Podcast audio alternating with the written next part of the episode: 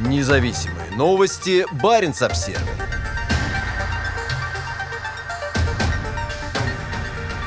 Платформа «Северный полюс» спущена на воду.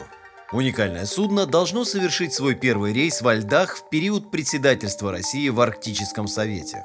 Еще никогда на Адмиралтейской верфи в Санкт-Петербурге не спускали на воду судно такой необычной формы. 18 декабря массивное судно длиной 83 метра встало на воду Невы. Это событие было встречено с большим энтузиазмом сообществом российских исследователей Арктики, число которых постоянно растет. На церемонии присутствовала Наталья Радькова, заместитель руководителя Росгидромета, в ведении которого будет находиться Северный полюс. В 2022 году, когда ледостойкая самоходная платформа предположительно будет готова к работе, ведомство получит в свое распоряжение уникальный инструмент для углубленного изучения Арктики. Для качественных прогнозов нам необходимы постоянные данные из Центральной Арктики. Особенно важно, что в скором времени ученые смогут получить эти данные, находясь в комфортных условиях на судне, а не в палатке на льду, говорится в заявлении метеорологического ведомства. На борту Северного полюса будет оборудовано 15 лабораторий, в которых ученые смогут работать круглый год. Платформа будет способна работать во льдах без привлечения ледокола и около двух лет автономно дрейфовать в удаленных районах районах Арктики. Но предстоит еще много сделать, чтобы судно ледового класса Арк-8 смогло принять на борт ученых. Фактически, сейчас у берега Невы стоит только корпус. Как сообщает Росгидромет, теперь предстоит обустроить внутреннее пространство судна, в том числе каюты, электрику, навигационное оборудование, трубы и научные лаборатории. Самодвижущаяся научно-исследовательская станция должна быть готова в 2022 году во время двухлетнего председательства России в Арктическом Совете.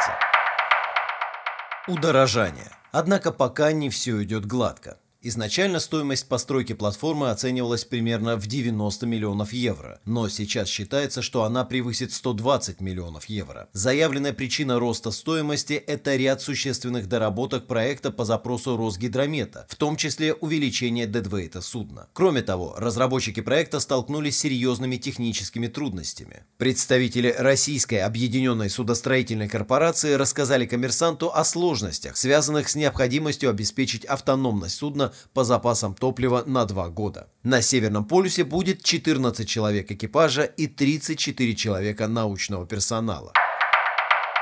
История арктических исследований. Российский арктический и антарктический научно-исследовательский институт выступил с идеей построить самодвижущуюся ледостойкую платформу, которая бы пришла на смену ежегодным арктическим дрейфующим станциям еще 14 лет назад. С 1937 года проведено 40 экспедиций, но из-за глобального потепления и таяния льдов в начале 2000-х годов мы были вынуждены приостановить эту программу, заявлял директор института Александр Макаров. Строительство самодвижущей самодвижущейся ледостойкой платформы позволит продолжить важнейшие исследования Северного Ледовитого океана в высоких широтах, подчеркивал он.